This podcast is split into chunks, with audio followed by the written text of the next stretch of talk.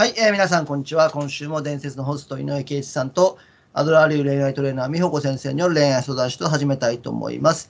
えー私、恋愛結婚アカデミー協会プロモーターの伊橋でございます。圭一さん、美穂子先生、今週もよろしくお願いします。はい、よろしくお願いします。よろしくお願いします。よろしくお願いします。それでは今週のお題を発表します。今週のお題は、なぜ日本は20年間ずっと婚活、あ、婚姻減なのかうん。でございます。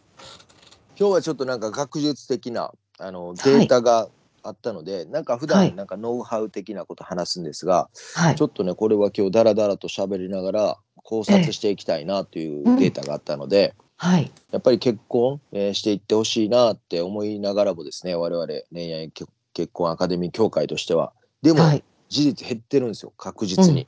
はい。でしかも実は20年間ずっと結婚者数減ってるんですよね。うん。うん。で特にこれ、えーある論説があってあのコロナのせいで結婚が減ったっていう論説があるんですよ。はい。これなんでかというと2020年のこれちゃんとした調査があって人口動態調査確定法っていうのがあってうん。これ婚姻数がなんとね52万5507組で前年比12%以上の減少やったんですよ2020年。うん。でちょうどコロナはい。に入ったところでこれが、えー要は戦後2番目に大きい減少幅なんですよほう。2020年が。えでもっと言うと減少率一番高かったのは戦後の混乱から脱しようとしてたあの1950年ーはい。なんですけどでもこれがナンバーワンの減少率って言うんですけど実はこれあの、うんずっと調べてみるとあの戦後やったんでうんこの結婚姻届は出してるんですけど受理がなんか間に合わなくて。それ。で結婚はしてたけども実際にははい統計として数えられなかったので、なるほど。はあ実事実としては実はこの2020年が戦後で一番減少率が大きかったんですよ。うんはあ。だか。らこれはコロナであの実は増えたっていう人もいますけど実はデータとしては一番減ってるうんだからこうんれコロナのせいなんじゃないかっていうことでそういう論説あるんですけど実はこれちゃんといろんなあの検証していくといろいろ面白いデータがあってはい。あのまあ確かにコロナで、えー考えていくと因果関係でいうと経済的な不安とか、うん。まあ、雇用が不安だったり、まあ、結構仕事嫌いだりとかあったじゃないですか。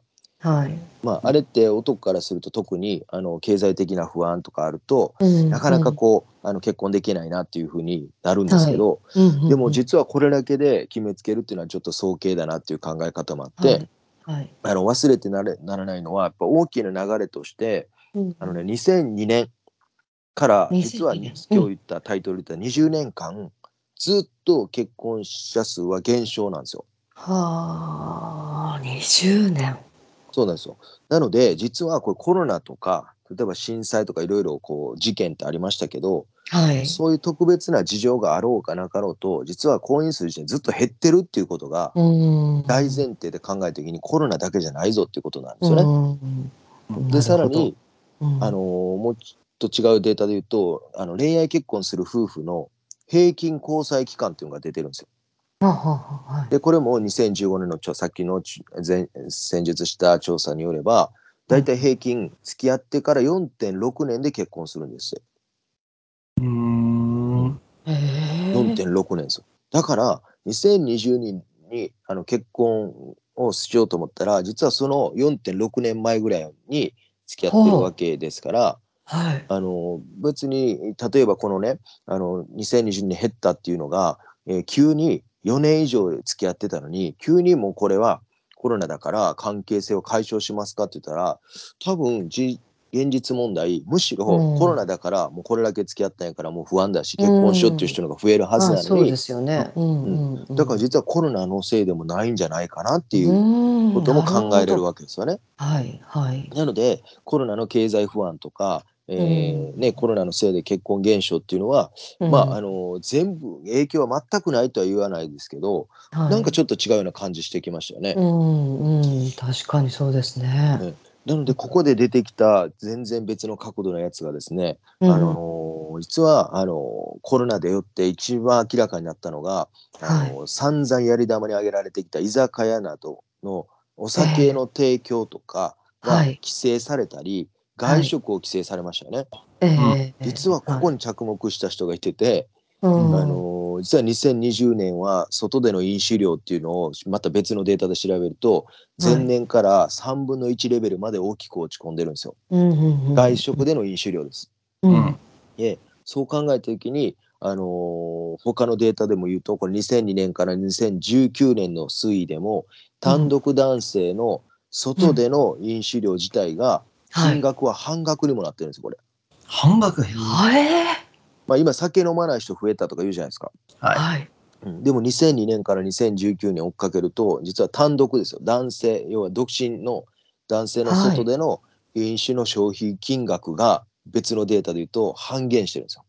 うーんでしかもこれの因果関係を見てみるとそれに従って初婚要は結婚する数も減っているっていう見方もできているんですよね。うん。うーん。でこれはもうなんか明らかにですねなんか調べれば調べるほどこれコロナとかじゃなくてお酒の量うん。と結婚している数。これがね めちゃくちゃデータとして合っていってるんですよ。でそう考えた時に恋愛弱者の人って結構多いんですよ。ではい。恋愛強者とか恋愛弱者っていうとなんか優でつけるみたいで嫌ですけど、ええ。要は自分からグイグイいけて俺と付き合ってよ俺と結婚してよっていう男性ってこれも別のデータで言うと3割ぐらいしかいてなくてはい。実は7割ぐらいは恋愛に受け身な人。いわゆる恋愛弱者って呼んでるんですけどもはい。こういう人が多いことを考えた時にうん結局これ酒の力を借りて 勢いつけてねだから恋愛が進んでるっていうことも取られるんじゃないかなと思うんですよね。はあ。だからこれね僕哲学専攻ですからあのカントの言葉を思い出してカントがですねこんなこと言ってます。あの酒を酒は口を軽快にするって言ってるんですよね。だが酒はさらに心を打ち明けさせるっていうんですよ。こうして酒は心の率直さを運ぶ物質であるみたいなカントが言ってるんですよね。こんなの思い出した時に要はシラフでは照れて言えないこともはい。酔ったら勢いで言えるっていうことを考えた時に、酒の減少率と結婚の者数の減少率っていうのは実はあのかなり関係があるんじゃないかなっていう見方が出てきてるんですよ。なるほど。しかもですよここまで終わったらまだちょっと乱暴なのでもう少し言うと2018年の調査があって、これもうご夫婦約1万組に対してあの、はい。調査したんです。何かというと、飲酒しますかっていうお酒飲みますかっていうご夫婦、はい。うん。でこの組み合わせを調べてみたところ、えーうん。双方ともで要は旦那さんも奥さんも両方はい。とも酒飲みますよってもともとっていう人が、うんうん。これが5はい。割近く、半分。はい。でしかも夫だけがあの飲酒しますよっていう夫婦がこれ合わせたら実は7割ぐらいが、うん。あはあ。のもうお酒飲んでる夫婦なんですよ。どちらかが。で、えなるほど。ー面白いのが双方とも要は男子、えーね奥さんも旦那さんも一切飲みませんっていう夫婦は2割程度なんですよ。えだから事実だけ見てると酒飲みは結婚しとるんですよこれ。なるほど。ここまで考えたら、もうこれはねもうやっぱ酒のないところに愛はないんじゃないかなっていうぐらい、ね、もちろんこれだけでねそうあの相関関係で見るともちろん乱暴だとは言われるかもわかんないですけども、はい。なんかねいろいろ僕調べたりしてると、やっぱ複合要素絡み合って、まあ、うん。全大前提ですしコロナもあるんかもわかんないですけども、はい。やっぱりこの2年間で特にねあのコロナで政府がやってきた飲食店に対する時短要請とか酒の提供禁止っていうのはこれはねうん。かなり副作用として日本の婚姻数の減少を後押ししてるんじゃないかなというふうに思えてきたのでだから皆さん酒飲みましょう。今日の結論で言うと。井上宗樹すごいな。僕は飲まない。一番すごいですね。そう僕はね飲まないんであれなんですけどあのー少々ねやっぱり酒弱かったりとかあのはい。酒苦手だと、まあ、よっぽど体質アレルギーとかいう人以外は、うんうん女性の人飲んだ方がいいですこれ。そうで男も飲んだ方がいいですよ。そしたら結婚できる。かかも。よく言ってたもんな、ケイスさん。本当だったんだ。そうあれは昔から言ってたじゃないですか。でも結女はそうそう最後は酒っつって。そうなんですよ最後コミュニケーションテクニック関係ないと酒飲ましときゃいいとか言ってたんですけど それがね。今回わーっとわーっと思ってこれどうしてもポッドキャストで言いたかったんですよ、確かに。調べたらあなるほど。酒を飲まない女の子に飲ませるテクニックとか大事なんですね、じゃあね。あそうなんですよ そうなんですだから酒飲まないっていう人いるじゃないですか嫌いとか苦手とかでもそういう女の子もちょっと減らすためにもいや酒飲んだら結婚できるんやでとかかもかもかもこれをね今日は声を大にして言いたかったんですよね なるほど。あれ、井上総研の調べだ。そうでなんかでも思いません？なんかやっぱりいや勢い勢いっていうかうやっぱり本音を言えたりとかありますね。うん。ありますあります。うん。恥ずかしいとかねうん。うん。あ沖縄の泡盛泡盛の CM でもうちょっと飲んだら好きってバレちゃうかもっていうキャッチコピーがあったんですよ。